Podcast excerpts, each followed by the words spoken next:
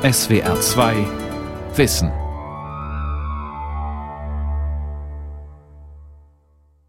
Die Städte Mainz, Worms und Speyer sollen ins UNESCO-Welterbe aufgenommen werden, wegen ihrer Bedeutung für die jüdische Kultur in Deutschland. Rheinland-Pfalz hat jetzt den entsprechenden Antrag bei der UNESCO gestellt. Aus diesem Anlass jetzt in SWR 2 Wissen eine Sendung, die Martina Konrad für uns zu Beginn der Bewerbungsphase produziert hat. Alte jüdische Zentren am Rhein, die Schummstädte Speyer, Worms und Mainz. Baruch el elyon asher natan menucha ayayay lenafshenu fidyon das Interessante an diesem Lied ist, das habe ich in meiner Jugend von meinem Vater, der marokkanischen Ursprungs ist, gehört und gelernt. Ich habe dann andere Melodien wiederum in Israel in der Talmud-Schule zu diesem Lied gehört und habe natürlich erst hier eigentlich erfahren, dass es aus dem 13. Jahrhundert aus Mainz stammt. Und es ist eben das Besingen der Heiligkeit des Schabbats, die Schönheit des Schabbats, wenn so all die Last der Woche von einem abfällt und man gemeinsam mit Sohn und Tochter eben die Schabbatruhe begeht.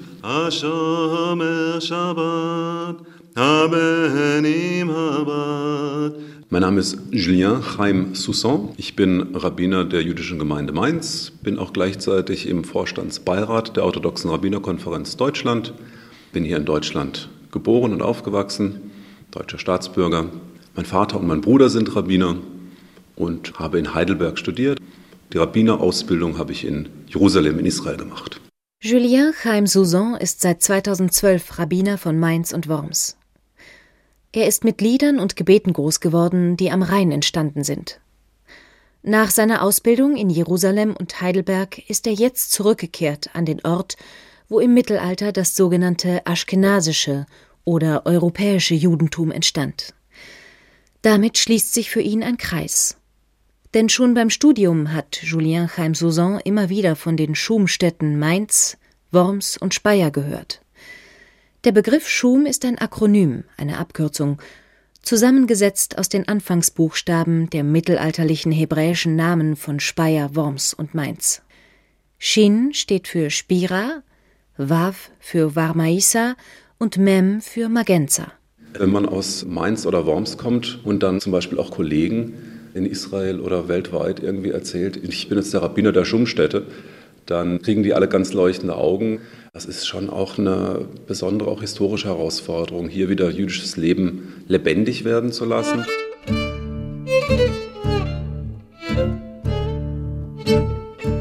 Die Bedeutung der Schumstätte liegt darin, dass dort vor etwa 1000 Jahren und in den beiden folgenden Jahrhunderten Gelehrte gewirkt haben, die es geschafft haben, das Judentum hier in Mitteleuropa zu verankern.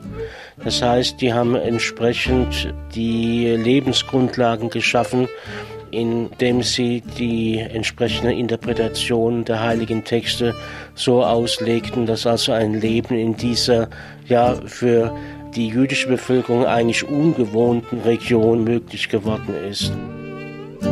Dr. Werner Transier beschäftigt sich seit vielen Jahren mit der jüdischen Geschichte. Er ist Sammlungsleiter für die Judaica am Historischen Museum der Pfalz und hat dort 2004 die vielbeachtete Ausstellung Europas Juden im Mittelalter konzipiert. Zentraler Punkt der Ausstellung waren die Schumstädte und die Verbreitung ihrer Lehren. Man unterscheidet im Mittelalter den aschkenasischen und den sephardischen Raum. Als Sephardim bezeichneten sich jene Juden, die auf der iberischen Halbinsel lebten und dort auch mit dem Islam in Berührung kamen. Das aschkenasische Judentum dagegen erstreckte sich vom Rhein ausgehend bis nach Venedig im Süden, Budapest im Osten und dem englischen York im Norden. Zwar kennen Juden in aller Welt die Schumstätte, aber in der breiten Öffentlichkeit nimmt kaum jemand Notiz vom jüdischen Erbe der drei Städte am Rhein. Das soll sich jetzt ändern. Die rheinland-pfälzische Landesregierung hat im Sommer 2012 bei der Konferenz der Kultusminister den Antrag gestellt, die Schumstätte in die deutsche Vorschlagsliste für das UNESCO-Weltkulturerbe aufzunehmen. Sowohl bauliche Überreste als auch die geistigen Leistungen spielen dabei eine Rolle, sagt Kultusministerin Doris Ahnen. Es geht einerseits darum, deutlich zu machen, welch großen Einfluss die Schumstädte auf die Entwicklungen des Judentums in Europa hatten, aber auch auf die Bezüge zwischen Judentum und christlicher Religion. Und es ist auch ein Brückenschlag in die heutige Zeit, nämlich zu sehen, wie haben sich die Dinge entwickelt, was steckte ideengeschichtlich dahinter und wie gelingt es uns heute dann auch wieder Bezüge zu jüdischem Leben in Rheinland-Pfalz in Deutschland darzustellen.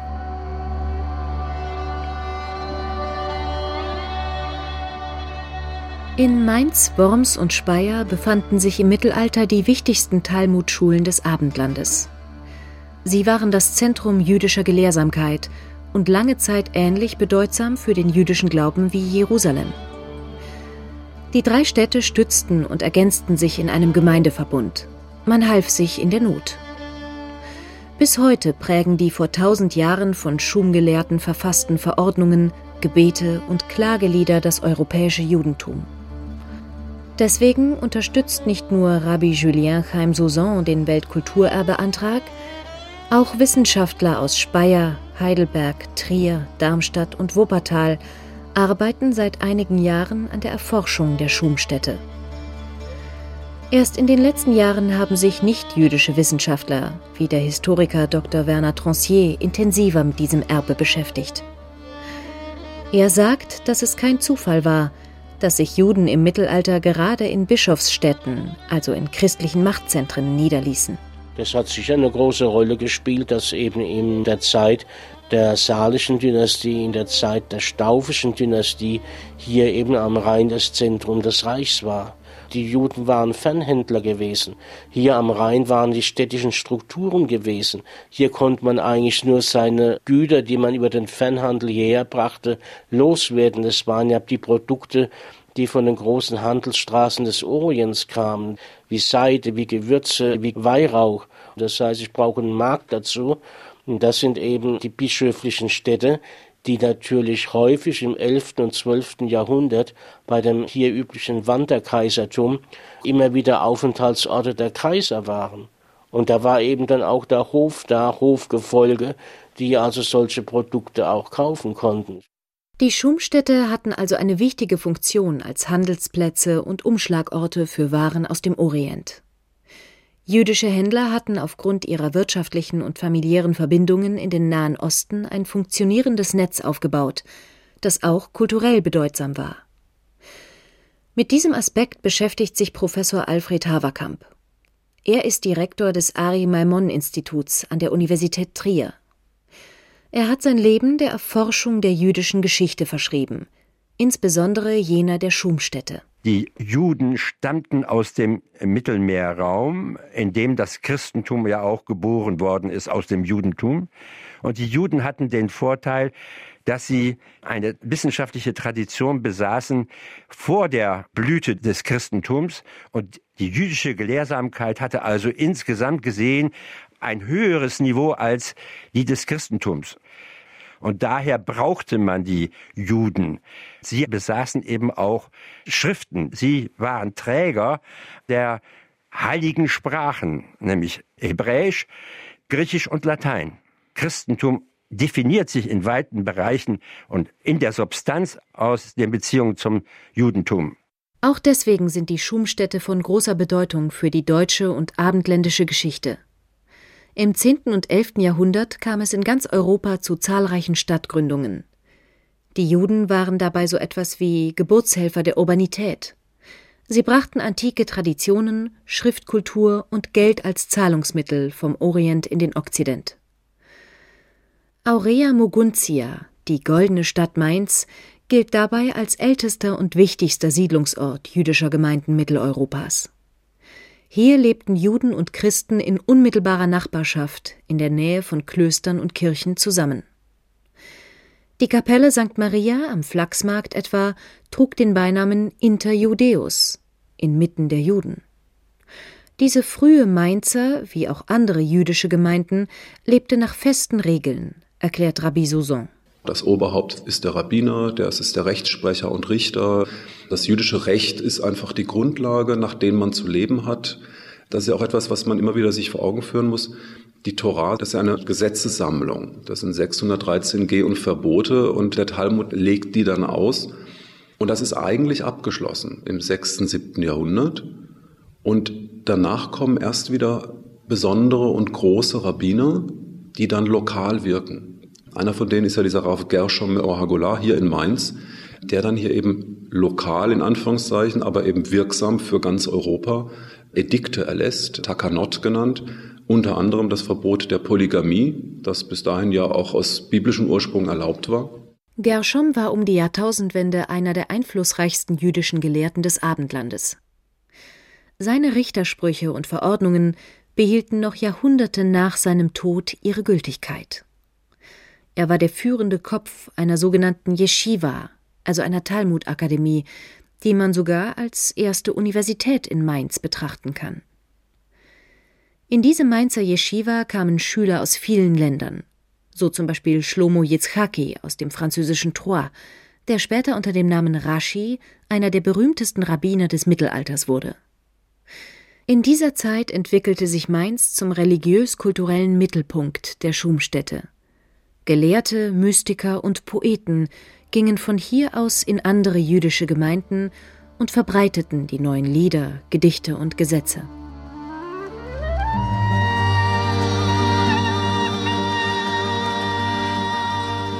Mitte des 10. Jahrhunderts erhielt der Mainzer Erzbischof Friedrich auf seine Anfrage hin vom Papst Verhaltensregeln für den Umgang mit den Juden.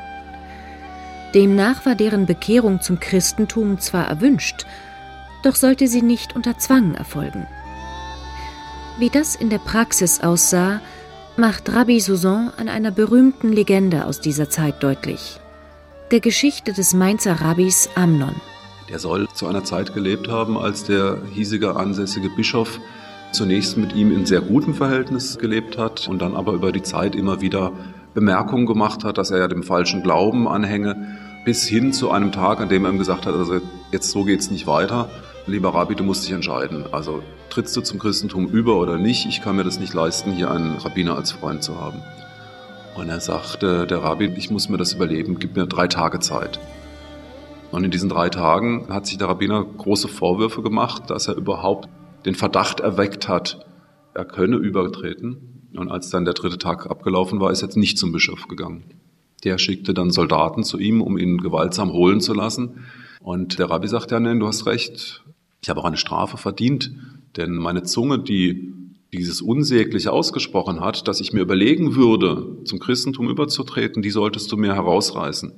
Und darauf soll der Bischof geantwortet haben, nein, nein, deine Zunge hat wohl gesprochen, aber deine Beine, die nicht hierher gekommen sind, um dem Folge zu leisten, die sollen dir genommen werden. Und je nach Legende werden ihm also die Beine und oder auch die Arme abgetrennt. Der Rabbiner wird dann in die Synagoge getragen, es ist Zeit der hohen Feiertage und während des Gottesdienstes formuliert er ein neues Gebet, das Unetane Tokev,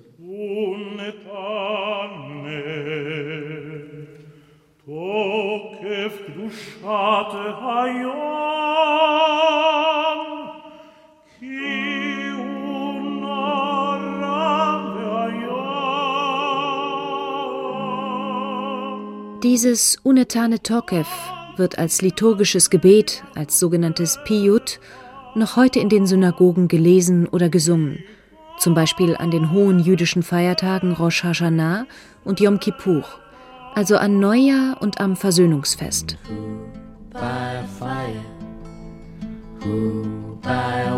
Das Gebet hat aber auch Eingang in die Populärmusik gefunden.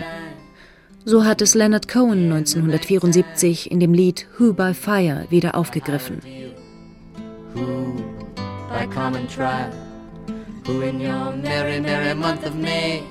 Wie die Legende von Rabbi Amnon bildhaft zeigt, war die gesellschaftliche Stellung der Juden im Mittelalter trotz kultureller Blütezeiten immer wieder gefährdet. In Mainz, Speyer und Worms hatte man zwar ein weitgehend autonomes Gemeindeleben und eigene kultische Einrichtungen wie Synagoge, Mikwe, also das Badehaus, Metzgerei und Backhaus, aber Missgunst und Neid wohnten sozusagen gleich nebenan. Vor allem der erste Kreuzzug ab dem Jahr 1096 hatte verheerende Folgen für die Mainzer jüdische Gemeinde. Der Aufruf der Kreuzfahrer, das heilige Land von den Juden zu befreien, ließ auch die Stimmung in der Stadt hochkochen. Denn die Kreuzfahrerpropaganda stempelte die Juden als Mörder Jesu ab. Der damalige Mainzer Erzbischof Ruthard entzog sich seiner von Kaiser Heinrich IV. angeordneten Schutzverpflichtung gegenüber den Juden durch Flucht.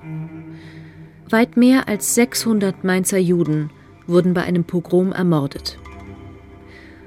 Zum Glück bestanden enge verwandtschaftliche Beziehungen zwischen den Familien der Schumstädte, und so flüchteten viele Juden aus Mainz damals nach Speyer und Worms. In Worms hatten jüdische Einwohner unweit des Domes bereits 1034 die erste Synagoge errichtet. Das Judenviertel lag innerhalb der Stadtmauer und noch heute kann man dort alte Hauszeichen, wie zum Beispiel eine Pulverflasche, sehen.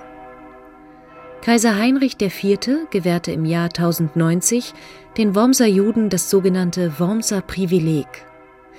Darin legte er fest, den Schutz von Leben und Eigentum, die Freiheit von wirtschaftlicher Betätigung und Religionsausübung, das Recht zur Beschäftigung christlichen Hauspersonals, die Autonomie der jüdischen Gemeinde in innerjüdischen Rechtsangelegenheiten sowie die Festlegung einer verbindlichen Verfahrensordnung für Streitigkeiten zwischen Juden und Christen. Dieses auf den ersten Blick sehr liberal anmutende Privileg entsprang aber nicht unbedingt christlicher Nächstenliebe.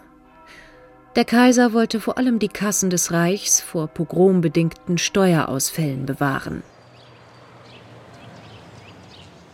Der jüdische Friedhof von Worms ist der älteste in ganz Europa. Er ist bis heute erhalten und jeder darf ihn betreten.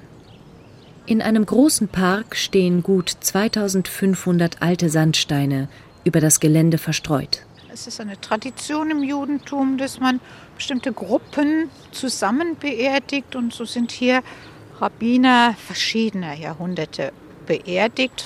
Erklärt Stella Schindler siegreich. Die Vorsitzende der jüdischen Gemeinde Worms-Mainz hat sich vor einigen Jahren zur Stadtführerin ausbilden lassen. Sie deutet auf einen Grabstein. Hier liegt Rabbi Jakob ben Moses Halevi Molin, kurz genannt Maharil. Große Rabbiner haben Abkürzungen und das ist eine, die man mit Mainz verbindet. Maharil 1427 gestorben, aber das sind die Zeiten in Mainz sehr schlecht. Und was macht dieser Rabbiner Maharel, der sagt, die Zeiten sind jetzt hier so schlecht, dass viele von uns wieder eine neue Heimat suchen, die wandern. Und dann ist es ganz wichtig, das, was hier gelebt wurde an Bräuchen, dass man das zusammenfasst und dass man die Schriften im Gepäck hat und damit weiter wandern kann. Und er schreibt das Sefer Hamin Hagim, das ist das Buch der Bräuche. Und diese Sefer Hamin Hagim geht dann in späteren Jahrhunderten in ein Gesetzeskodex ein, heute auch ein wichtiger Teil jüdischen Lebens. Maharil hat in seinem Buch der Bräuche zum einen die Verwendung von Speisen und koscherem Essen beschrieben. Aber er legte auch mit einer Gottesdienstordnung einen wichtigen Grundstein für das aschkenasische Judentum. Auf seinem Grabstein, wie auf vielen anderen hier auf dem Wormser Friedhof, liegen unzählige Steinchen und kleine gefaltete Zettel.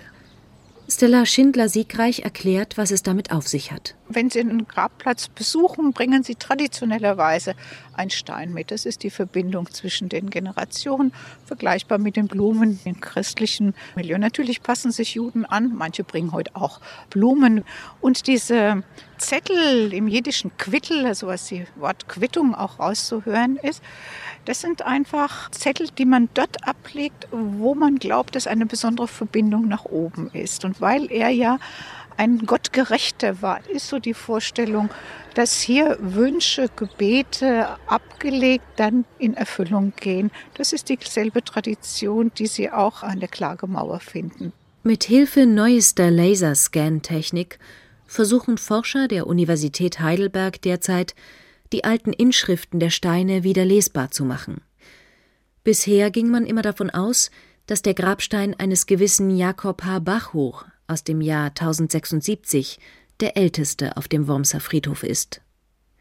Doch jüngst wurde ein Stein entdeckt, der eine Bestattung im Jahr 1058 nachweist. Auch er liegt im sogenannten Rabbinental, dem Teil des Friedhofs, in dem die jüdischen Gelehrten begraben sind. Unter anderem ist auch der berühmte Rashi hier bestattet, dessen Talmud-Kommentare noch heute gedruckt werden. Im Gegensatz zu Mainz, wo weder Mikwe noch Synagoge erhalten sind, gibt es in Worms auch heute noch zahlreiche Bauten aus dem Mittelalter. Bei einem Spaziergang durch die Stadt kann man neben dem Judenfriedhof die alte Judengasse, die rekonstruierte Synagoge und Reste des Badehauses der Mikwe besuchen. Ein Erlebnis, das auch Besucher des Jüdischen Museums in Berlin nachvollziehen können, virtuell. Denn dort wird gleich im ersten Ausstellungsraum die 3D-Rekonstruktion des Wormser Judenviertels gezeigt. Ein unschätzbares Kleinod aus der Blütezeit der Wormser jüdischen Gemeinde liegt heute in der Jüdischen Nationalbibliothek in Jerusalem. Das sogenannte Wormser Machsor, ein Festtagsgebetbuch aus dem 13. Jahrhundert mit Miniaturen zur jüdischen Kultur, wie etwa einer Hochzeit. In Worms gibt es nur noch eine Kopie zu sehen.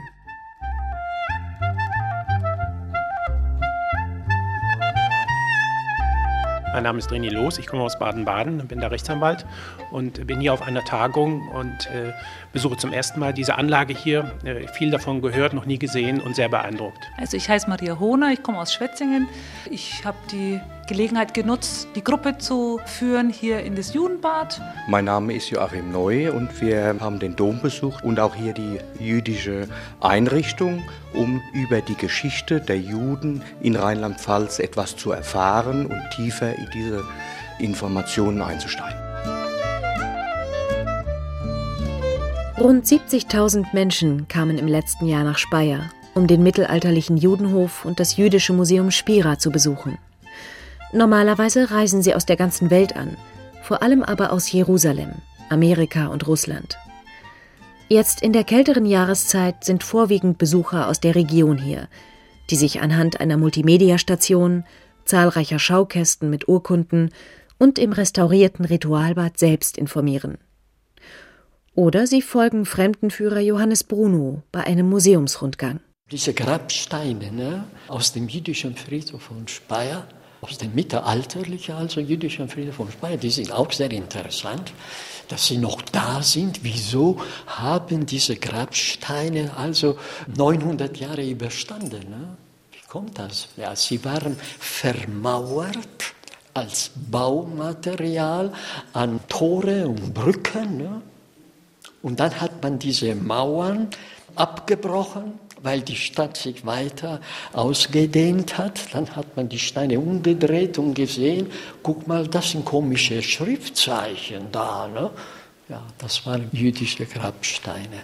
Und, und 52 davon sind erhalten geblieben, ne? insgesamt. Und wir können hier einige davon zeigen. Ne? Ebenfalls im Spira Museum zu sehen ist das Speyerer Judenprivileg, im Jahr 1084 erlassen von Bischof Rüdiger Husmann von Speyer. Die Notizen des Bischofs machen den zwiespältigen Umgang mit den jüdischen Bürgern deutlich.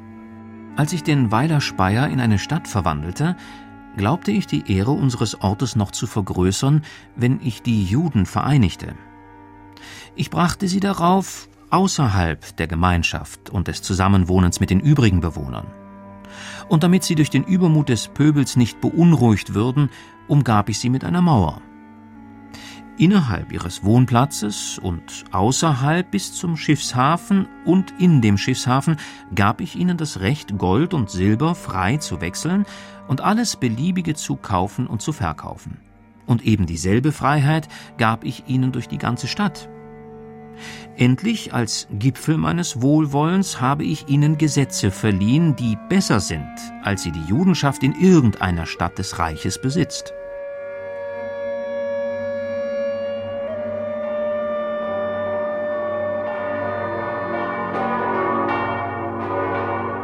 Es gibt heute keinerlei Überlieferungen, wie groß die jüdische Gemeinde in Speyer war, aber anhand der Ausmaße der alten Synagoge die etwa 150 Männern Platz bot, kann man davon ausgehen, dass wohl 500 bis 600 Juden im Schatten des Domes lebten. Heute stehen in Speyer nur noch Reste der jüdischen Anlage und der um 1120 erbauten Mikwe, die in den letzten Jahren umfassend archäologisch und bauhistorisch untersucht wurden.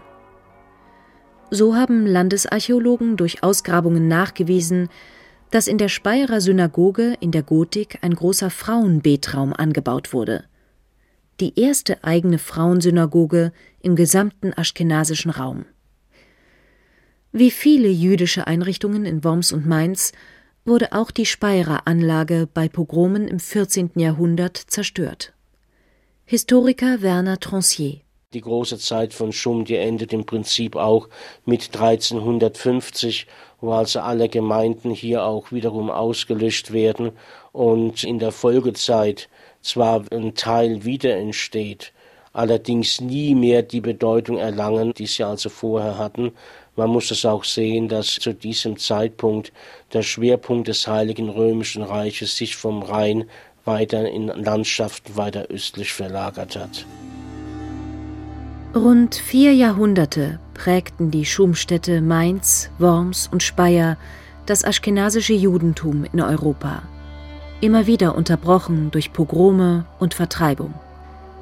Die Tradition der Schumstädte allerdings lebt bis heute weiter, in Liedern, Gebeten, Gesetzessammlungen und Kommentaren, sowie den Resten der jüdischen Bauten in Mainz, Worms und Speyer. Der Antrag der rheinland-pfälzischen Landesregierung, die Schumstätte als Weltkulturerbe anerkennen zu lassen, ist auch ein Zeichen später Anerkennung. Auch für Rabbi Julien Chaim Souzon. Das ist Ausdruck, dass Juden und Nichtjuden hier wirklich in einer wechselhaften Geschichte gelebt haben, dass trotzdem ein unglaublich reichhaltiges jüdisches kulturelles Erbe entstanden ist von weltweiter Bedeutung, nicht nur für das Judentum, und ich glaube, deshalb ist es wichtig und richtig, hier auch ein Zeichen zu setzen und zu sagen, wir haben auch eine nicht nur Verantwortung, davon möchte ich gar nicht mal so sehr sprechen, sondern wir haben auch einen Schatz, auch als Nichtjuden, einen jüdischen Schatz, der in unserer Mitte hier entstanden ist, der ähm, durch auch positives Miteinander entstanden ist und auf den wir stolz sein können und der Teil unserer jüdischen, aber eben auch unserer deutschen Geschichte ist.